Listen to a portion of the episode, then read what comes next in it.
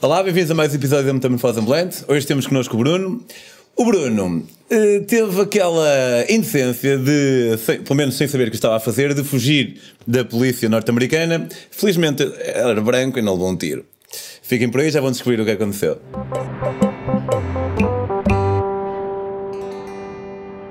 Olá, Bruno.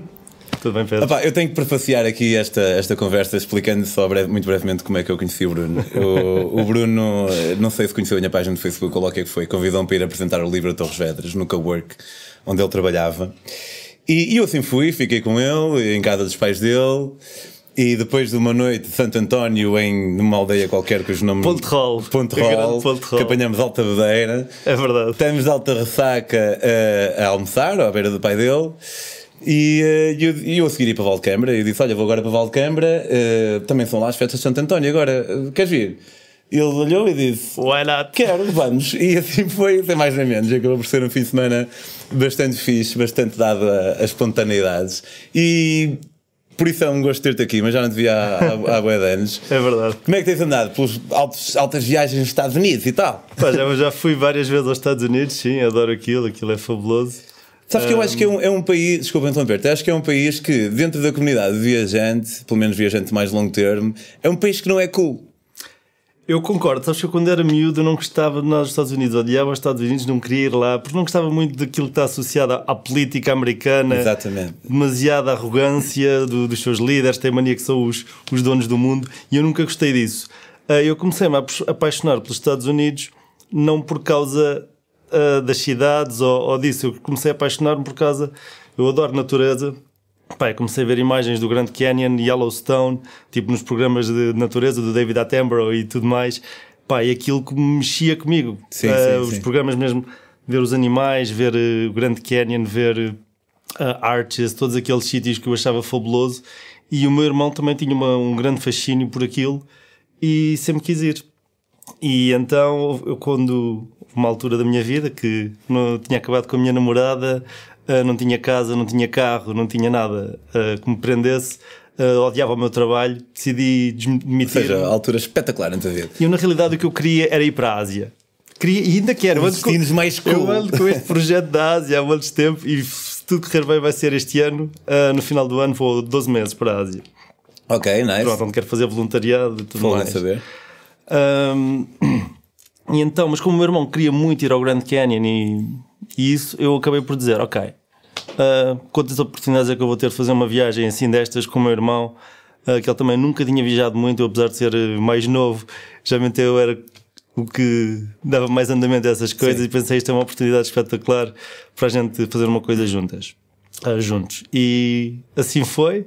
Fomos, Ah, ele não pôde ficar o tempo todo, eu consegui ir três meses, que é o tempo máximo que podes ficar nos Estados Unidos. Tu podes tipo entrar e sair logo a seguir, como muitos países. eh, Não, não, Eu inclusivamente saí, entrei lá, tinha três meses, saí ao Canadá porque queria ir a Niagara e a Toronto, fazer uma pequena volta, e quando voltei eles disseram, olha que isto não renova. Não, isto não estás cá Isto está, está a contar desde, desde que entraste. Sim, Portanto, se entrares, saíres o tempo todo e depois voltares, acaba. Mas nem há nenhum tipo nenhum contingente especial. Ou seja, uma pessoa não pode mesmo viajar mais que.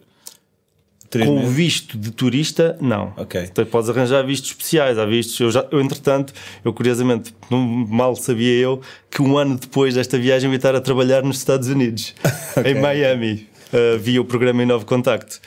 Uh. Que foi uma experiência espetacular, mas uh, Agora, não tu- podes viajar mais do que três meses de forma Se turística. calhar por isso é que nós tivemos aqui um casal de convidados na Metamorfose aqui há umas semanas, em que eles também foram três meses, só que depois curtiram e ficaram 13 anos seguidos. 13 anos. Yeah. Vai, mas não sei como é que eles arranjam, tem que arranjar um visto qualquer. Não, ilegal, ou- ilegal. Ah, ilegalmente. E ah, depois não, foram presos, foi em 31 tremendo. Ah, isso eu também tenho lá, também tenho lá família que começou, começou foi para, foram para lá de forma ilegal e eu, na realidade, quando fui, esta viagem teve um monte de coisas. Conheci família que, não, que nunca tinha conhecido, que foram para lá desde, estavam lá desde 74, nunca os tinha conhecido. Ok. Fiquei com eles, arranjei uma namorada em Chicago. Ah, epá, Tudo neste pequeno curto espaço de tempo de 3 meses. Três meses aconteceu muita, muita, muitas histórias. Tu, tu chegaste lá com o teu irmão, alugaram um carro, Cheguei lá com o meu irmão, alugámos um carro, fomos logo para Phoenix. O primeiro sítio que fomos foi para o Grand Canyon. Fomos para o Grand Canyon, descemos lá abaixo, dormimos lá em baixo, voltámos para cima. Foi. É uma experiência É inacreditável. tão fixe como se pensa. É melhor. É melhor. É, é, é, aquilo não te cabe nos olhos. É uma, uma experiência inacreditável. Sentes-te pequeno, tanto que, como estava a dizer, já lá voltei. E a segunda vez que fui ao Grand Canyon, quando chegámos, pá, porque tu estás, paras o carro, não é? E vais-te aproximando da berma, onde começas a ver mesmo aquilo. E eu vinha em pá, vinha todo arrepiado, apesar de já lá ter estado, e o meu irmão desfez, desfez sem lágrimas. Há uma, há uma... Eu estava-me a aguentar, o meu irmão desfez sem lágrimas, só de ver aquilo, de, das memórias que nos trazia e daquilo que aquilo significa para nós. Havia uma série que era Parks and Recreation, que há um personagem que é o Ron Swanson, que ele é tipo o arquétipo do manly man. E o gajo dizia, eu acho que já disse isto num episódio qualquer, ele dizia que tipo, um homem só pode chorar no Grand Canyon. No Grand Canyon. yeah. É um sítio ótimo para chorar. Epá, então eu fui com o meu irmão, três, três, ele só pôde vir comigo três semanas, ele não tinha mais tempo. E então as três semanas que tivemos juntos foi com um carro alugado no, no oeste dos Estados Unidos, só visitar parques nacionais. Acampámos todos os dias.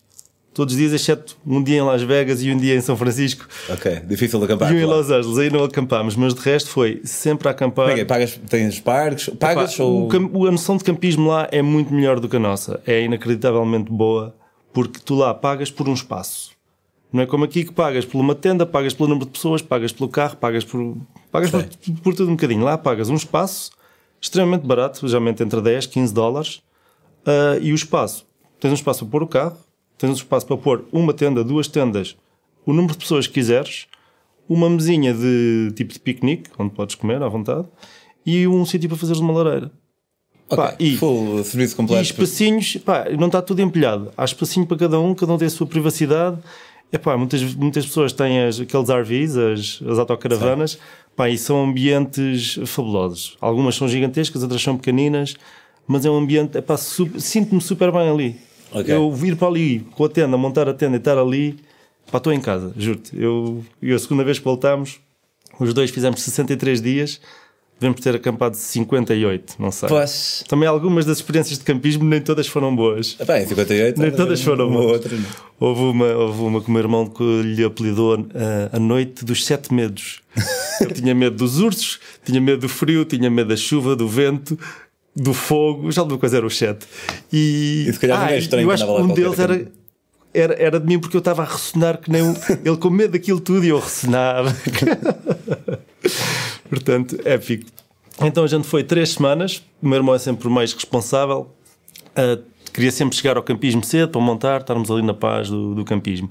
E eu queria sempre aproveitar o dia ao máximo até o pôr do sol, ver o pôr do sol num sítio espetacular, que tinha o problema, como nós não tínhamos nada marcado, depois termos que sair de carro, andar à procura de campismo à meia da noite, montar a tenda à meia da noite, pai, não te...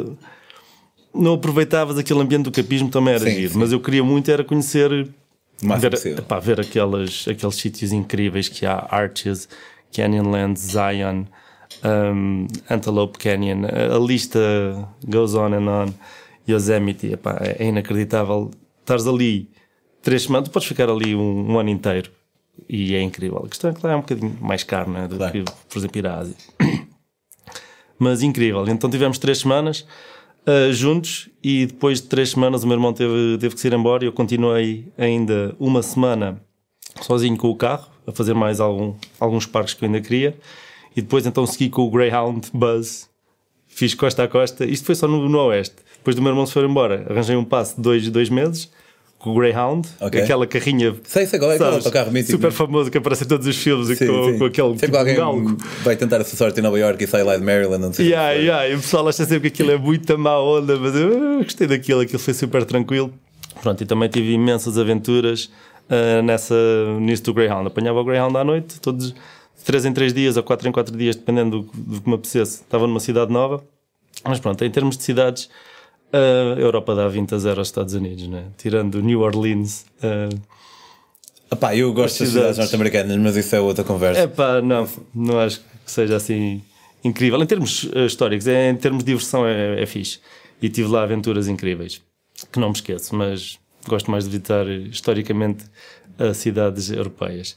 De qualquer maneira, eu queria vos contar uma história, até vos queria contar duas, uma muito rapidamente que eu acho que ele também merece a pena. Uh, eu fiz muito couchsurfing, aliás, foi assim que a gente se conheceu. Sim. E, E no, numa das minhas viagens, numa das minhas estadias em Couchsurfing, eu tentava sempre ficar com rapazes, raparigas, famílias, para conhecer um bocadinho, assim, no espírito, de um bom espírito de Couchsurfer, conhecer um bocadinho do espectro da, da sociedade americana, das pessoas que lá vivem. Eu houve uns dias em Nashville decidi ficar com uma família que pelas fotos vias que eram loucos, uh, tinham loucos, uh, tinham tatuagens na cara, cabelos assim em tipo em crista, Alternativos, vá. bastante alternativos um, e tinham um porco em casa. Claro. Tinham um porco em casa, dois cães, e eu pensei, why not? Bora ficar com esta malta. Era para ficar lá dois dias, acabei por ficar quatro. Uh, o porco, eles depois tinham, um- tinham um filho que era só dela, que era de, de- autista, volta não volta, começava aos gritos, ligava as torneiras todas, a mãe ia atrás dele, começava aos gritos com ele, depois o porco começava aos berros, uh, O os- porco era autista também? o porco não, o porco era normal, mas eh, começava a, gui- a guinchar por todo o lado. Depois vinham lá os cães, o porco tentava violar os cães às vezes. Aquilo era, era assim um bocado louco. Depois viviam lá com o melhor amigo, que também tinha uma tatuagem no rabo num dia que acordou. Tinha uma tatuagem no rabo do melhor amigo. Coisas assim inacreditáveis. Portanto, eu no meu primeiro dia percebi-me que estava a viver com esta gente durante. Pensei, eu vou ficar dois dias com esta gente, isto é louco. Depois acabei por ficar quatro. E no fim eles não queriam que eu fosse, que eu me fosse embora. Já fazia parte da família. O porco fazia xixi no, no meio do tapete. Aquilo, aquilo era, era magia. Aquela Era um porco casa- tipo daqueles grandes? Aquilo era o caos. Ou daqueles à Paris Hilton Ele na altura era para aí deste tamanho.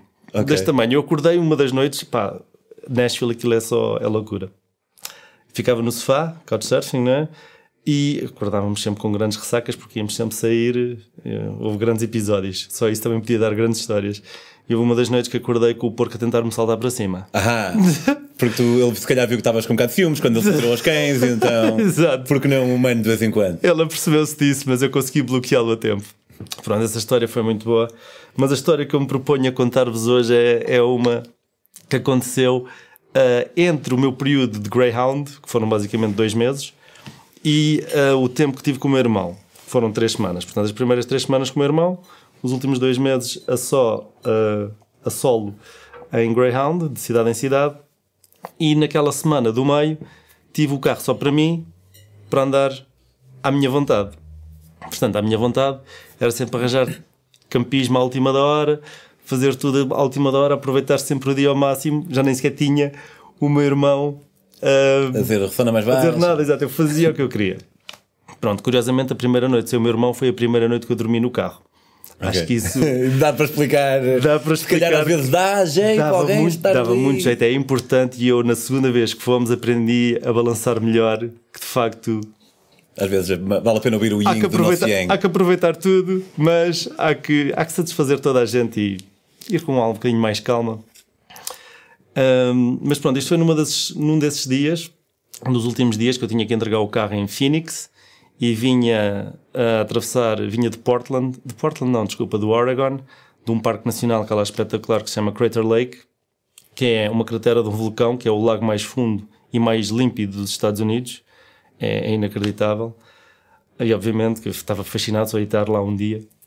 Tinha ido de propósito desde a Califórnia até lá acima para ver aquilo, porque estava fascinado com aquele sítio, mas só pude ficar um dia. Vi aquilo tudo, fui lá abaixo, fiz a caminhada. Epá, e o dia estava-se a acabar, eu tinha que sair dali, já sabia que o campismo ali já estava cheio, porque todos os parques nacionais têm parques campismo, mas a primeira pessoa a chegar é quem fica com aquilo. E podes perguntar, informas-te logo no- na entrada do parque, eles diziam, diziam que já não tinham. E então aproveitei o dia até ao máximo, pôr do sol.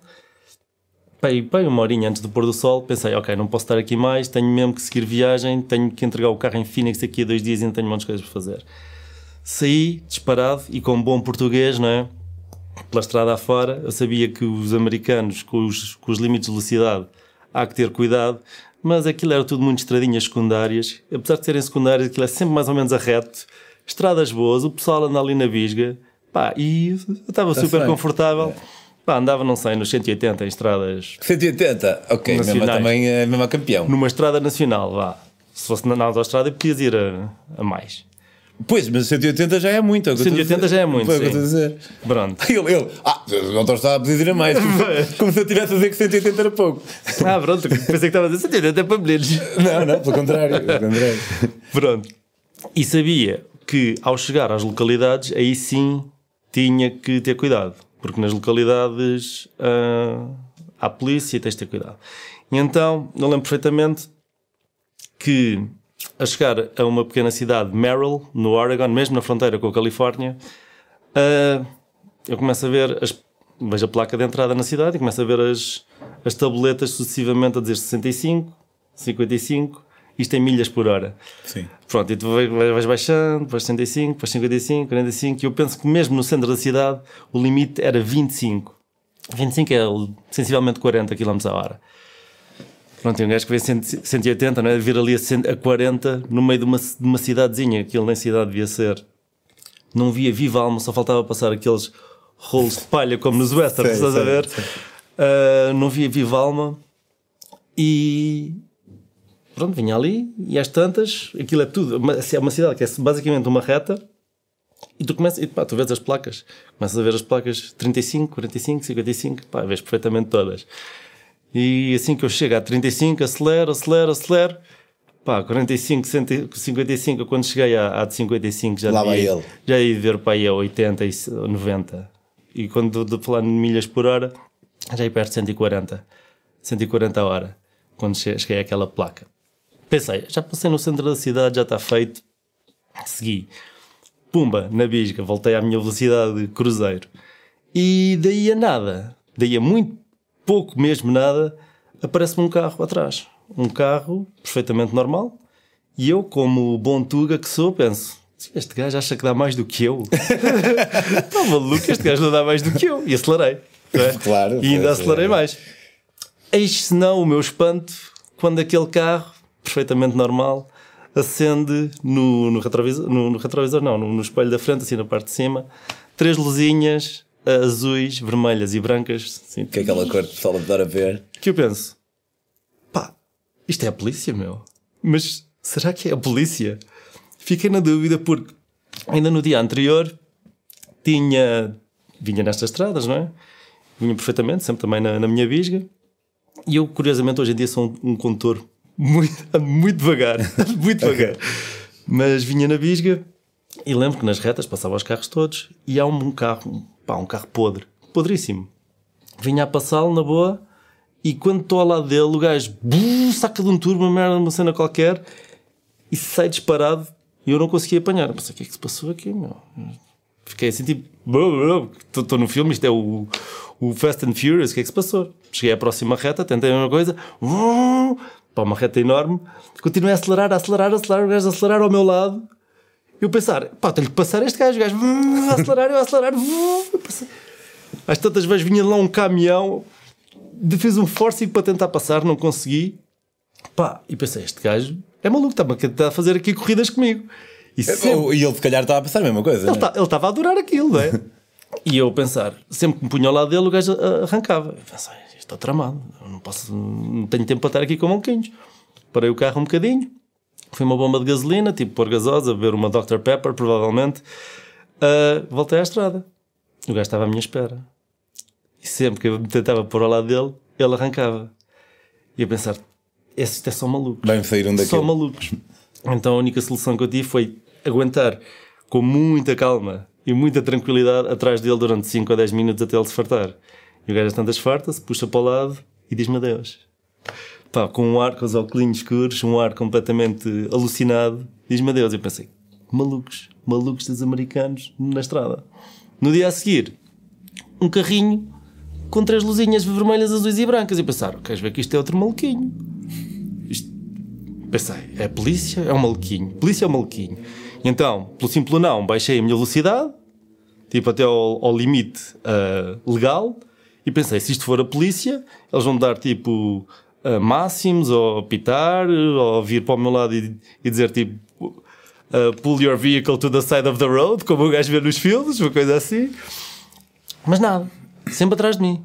Eu baixei a velocidade e eles não passaram, continuaram atrás de mim. E eu ver, ai Jesus, onde é que eu estou metido? E nisto passo a fronteira de Estado. passo do Oregon para a Califórnia.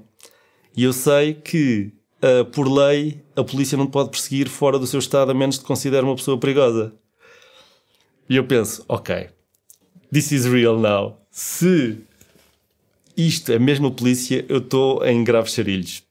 Então pensei, ok, vou encontrar aqui um sítio para parar, mas pronto para arrancar, porque isto são maluquinhos, eu não quero meter com maluquinhos. Então encontrei assim uma bermazinha, paro o carro, mas tipo, o gajo realmente para o carro, aqueles carros automáticos, uh, metes em.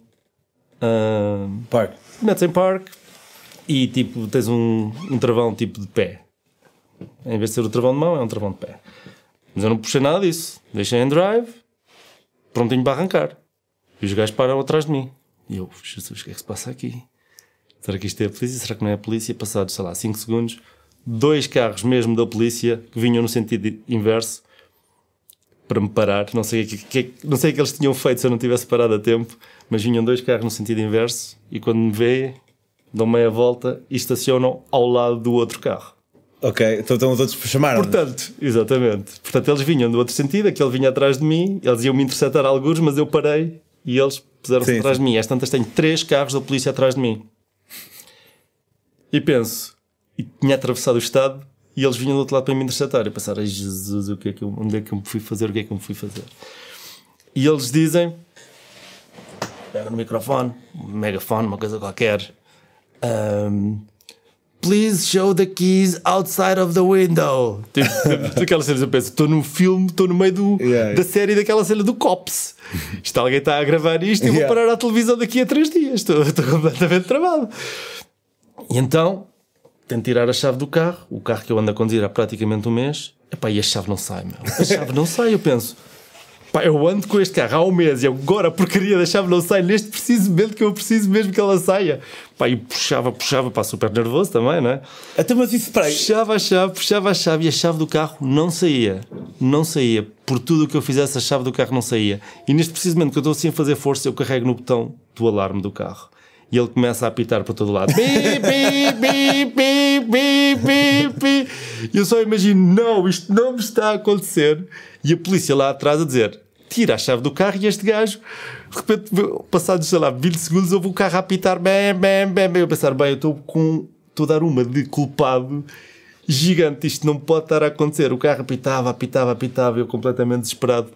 Até que me lembrei que não tinha posto o carro em parque e a chave não sai. aquilo, portanto a chave não sai se estiveres em drive. Mas se lembram quando tipo, nos filmes alguém está a fugir e tipo entra no carro e o carro nunca pega? Pá, se calhar eu digo sempre, é mesmo a filme, mas se calhar às vezes acontece mesmo, estou a ver. no teu caso foi ao contrário, mas. No meu caso foi ao contrário. Pá, depois lembrei, lá me lembrei que o carro estava em, em drive e tinha que pôr primeiro em parque para a chave sair. A chave não saía sem parque.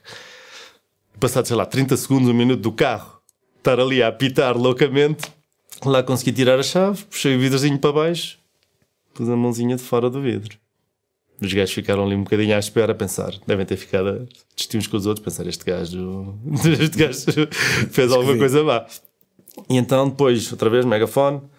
Uh, please get out of the car with your hands showing at all time. Vamos ver? Mesmo, há filme, eu sei, estou numa porcaria no filme. Abre a porta, com muito cuidadinho, sai do carro, sempre com a mãozinha com a chave na mão, olho para trás e vejo. Pá, não sei quantos polícias é que eram, não me lembro. Mas lembro perfeitamente que dois deles tinham pistolas e me estavam a apontar. Pistolas, diretamente da minha direção. Eu fiquei tipo. Pá, é aquele momento que tu pensas, ok, eu não fiz nada de mal, isto não me vai acontecer, mas tipo, estás nos Estados Unidos, tu já viste montes de histórias. É, parece que uma pessoa não pode andar à corrida com a polícia que depois eles ficam assim, já vi. Man, duas pistolas, eu pensei, isto não é a altura certa para fazer Hey guys! uma coisa assim qualquer. Eu sei. Bem, ali, ainda por cima, tá, epá, estás de costas para pessoas com pistolas na mão. É, é horrível. Depois eles dizem, Please come to the back of the car with your hands showing at all time. Portanto, tens que recuar até à parte de trás do carro, depois as mãos em cima da, da bagageira do carro com as chavezinhas na mão e os gajos aí vêm para te inspecionar. Pá, um gajo ali sempre borrado por teres duas. Pá, sentes completamente. uh, qual é que é a palavra? Sentes. Pá, não... Estarrecido. É pá, estarrecido, entre, entre outras coisas. Uh, não tens controle nenhum, estás completamente à mercê. E então eles vêm, pegam-me na chave, uh, revistam e perguntam se eu tenho armas, drogas ou corpos na bagageira. E eu pensar, corpos na bagageira? Como é que eu posso ter corpos na bagageira? Pronto, eu aí, eles começaram a falar, viram as minhas coisas todas e comecei a jogar a carta do parvo. O que não é todo falso, porque eu sou um bocadinho parvo, não é? E naquele caso, se calhar, foi. eh, Tu não percebeste. E na realidade era. Estavas com a polícia. Mas eu disse, ah, eu sou, sou português, peço desculpa, eu sei que excedi a velocidade, mas a gente lá em Portugal podemos andar à velocidade que queremos. Eles não sabem. Eles não sabem nada sem ser nos Estados Unidos. "Ah, desculpa, vinha aqui a passear no vosso país que é tão bonito e já, te, já andei por todo o lado, isto é espetacular, peço desculpa. Pronto, fiz assim ar de, de parvinho. Pronto, eles também uh, depois perceberam, pediram o passaporte, né? foram verificar o passaporte, viram que estava tudo ok, que eu não tinha feito problema nenhum. Um, comecei tipo também a dar a conversa da sereia, a, a- a- dizer-lhes o que eles queriam ouvir. Pá, pronto, e eles depois que viram que eu não era perigoso, um, começaram a dispersar, foram, foram, foram, sua- foram indo à sua vida, e no fim ficou só o xerife e outro a darem-me dicas de como evitar a polícia. Disse, epá, ó Bruno, tu tens de ter cuidado, tu não podes andar nestas porcarias, tipo, ah, na autoestrada 15 acima do limite, ah, nas outras estradas 10 acima do limite e nas localidades 5 acima do limite. Mais do que isso, não. E se vires um state trooper, limite logo. Tipo, eles, eles próprios a explicarem-me Sim, como evitar sim, sim. aquilo. E eu, pronto, obrigado, obrigado pela vossa ajuda. E eles, no fim, devolveram um passaporte e disseram: I'm gonna let you off with just a warning, but you be careful, my friend. E eu disse: Ok. I shall. Pronto. E no meio disto tudo, parecia que a história ia acabar, cada um ia à sua vida, eu ia entrar no meu carro, o xerife ia entrar no carro dele, e eu vejo, epá, no meio disto tudo já era tardíssimo, eu não tinha sido para dormir como costume, né? E então viram para o xerife, olha, já agora, xerife, hum, eu não tenho sítio para dormir, sabe algum sítio para dormir aqui na, na zona? E o gajo olha para mim, follow-me, son. Entra no carro dele, eu entro no meu carro, vamos de volta para a cidade, escolta policial privada, não é? O gajo mostra-me lá um motel, lá do amigo dele, e eu digo, ah pá, motéis não é bem a minha cena, o que eu queria mesmo era um campismo, que é a minha cena. E ele, ok, entra no carro, follow me, son. De volta para, para o centro da cidade, mostra-me um panfleto com um pequeno parque nacional, não é esse que é um, é um monument, National Monument, que, há, que havia ali perto, é Lava Beds, que eu acabei por visitar no dia seguinte. Ah, e disse: Olha, eles têm aqui campismo, podes chegar aqui, é um sítio muito giro, podes visitar. eh, Pronto, mesmo tipo, quase a fazer, parecia quase um guia turístico, o xerife. A dizer: Podes visitar aqui, tem um campismo. E eu, olha, é mesmo isto que eu quero. Pronto, obrigadíssimo. E mais uma vez parecia que ia ser a nossa despedida, mas eu disse: Olha, já agora, xerife. Pá, e já, já estava a esticar um bocadinho a corda, mas. ah, e sítios para, para comer aqui? Eu não tenho nada para comer hoje, sabe de algum sítio? E ele: Follow, Follow me, me, son. son. Yeah. Carrilho outra vez, leva-me lá claramente para aquele que era o bar que, que ele devia ir todos os dias, ele e os amigos, ou coisa assim. Ah, saímos do carro, entramos os dois para dentro do bar, aquelas portas tipo saloon, estás a ver? Entramos os dois pelo bar adentro, ah, vamos em direção à, à, à menina que trabalhava no balcão, e ele vira-se para ela e diz: This is my friend Bruno, you make sure you take good care of him. estás a ver? Ah, Eu pensei, isto é incrível, estou numa porcaria de um bar com o xerife que acabou de me apontar uma pistola há 3 minutos atrás. E pronto, pedimos umas jolinhas, pedi uma Philly cheesesteak para comer, que era o que eu mais gostava por lá. Ah, e depois ficámos à conversa durante pá, aí uma hora com, com o xerife, ele a mostrar-me a pistola dele, a falarmos da vida e das coisas, over beers, estás a ver?